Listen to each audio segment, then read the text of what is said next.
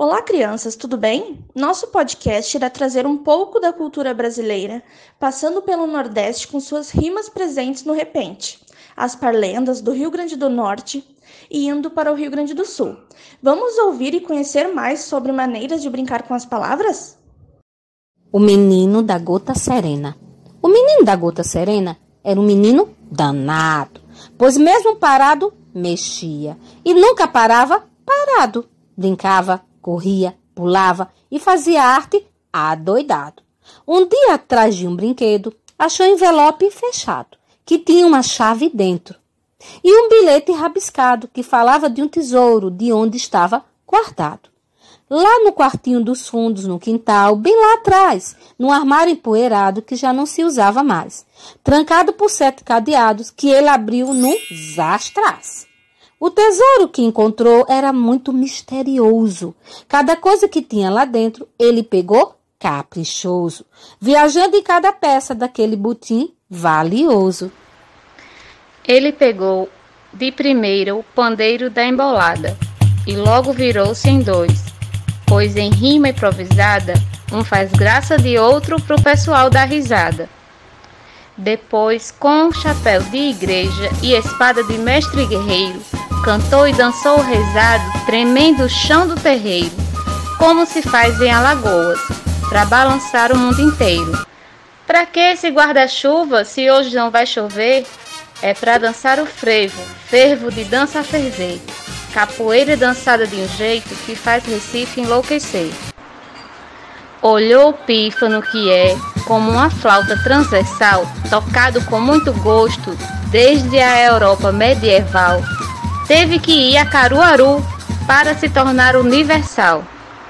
Cuidado, seu boi, com a língua que Caterina a quer pro jantar.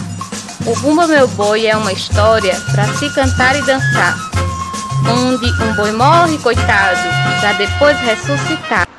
Homens muito perigosos, Lampião e seus pistoleiros, dançavam chachado no agreste, aqueles bandidos festeiros chá, chá, chá, raspavam no chão as alpercatas dos cangaceiros. Como um lanceiro africano caçando um bicho bem louco, dança o caboclo de lança, maracatu de baque solto, na boca levando um cravo, no peito o orgulho do povo. Que batuque forte é esse?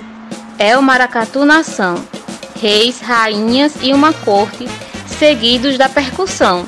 No centro, o porta-estandarte faz em arte a confusão. Enfim, apareceu a sanfona, que era do rei do Baião, que cantou como ninguém a vida do nosso sertão. Seu nome era Luiz Gonzaga, mas pode chamar de Gonzagão. O menino da gota serena, enfim, entendeu o tesouro. Era a música nordestina que vale bem mais do que ouro cantada, dançada e tocada, com as mãos batendo no couro. Ela é nossa memória, passada de avô para neto, que, como música e personagens, distingue o errado do certo, e é tão necessária para a vida quanto a água é para o deserto. Às vezes, as crianças brasileiras, quando querem enganar os outros, adotam uma forma de contar que é quase uma adivinha. Claro que entre os amigos todos sabem o que quer dizer cada expressão, mas quem não é amigo fica boiando. No Rio Grande do Norte, uma parlenda de enganar menino é assim: 1. Um, pássaro preto é anum. 2. Quem não come hoje, come a depois.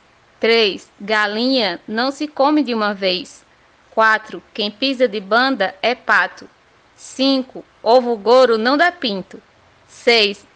Galinha pintada é pedrez. 7. Na sua cabeça tem confete. 8. Na sua barriga tem biscoito. 9. Defunto velho não se move. 10. Lagartixa nos teus pés. Fui passar na pinguelinha, chinelinho caiu do pé. Os peixinhos reclamaram que cheirinho de chulé. Galinha choca, comeu minhoca, saiu pulando que nem pipoca. Sabendo o que sei, sabendo o que sabes, e o que não sabes e o que não sabemos.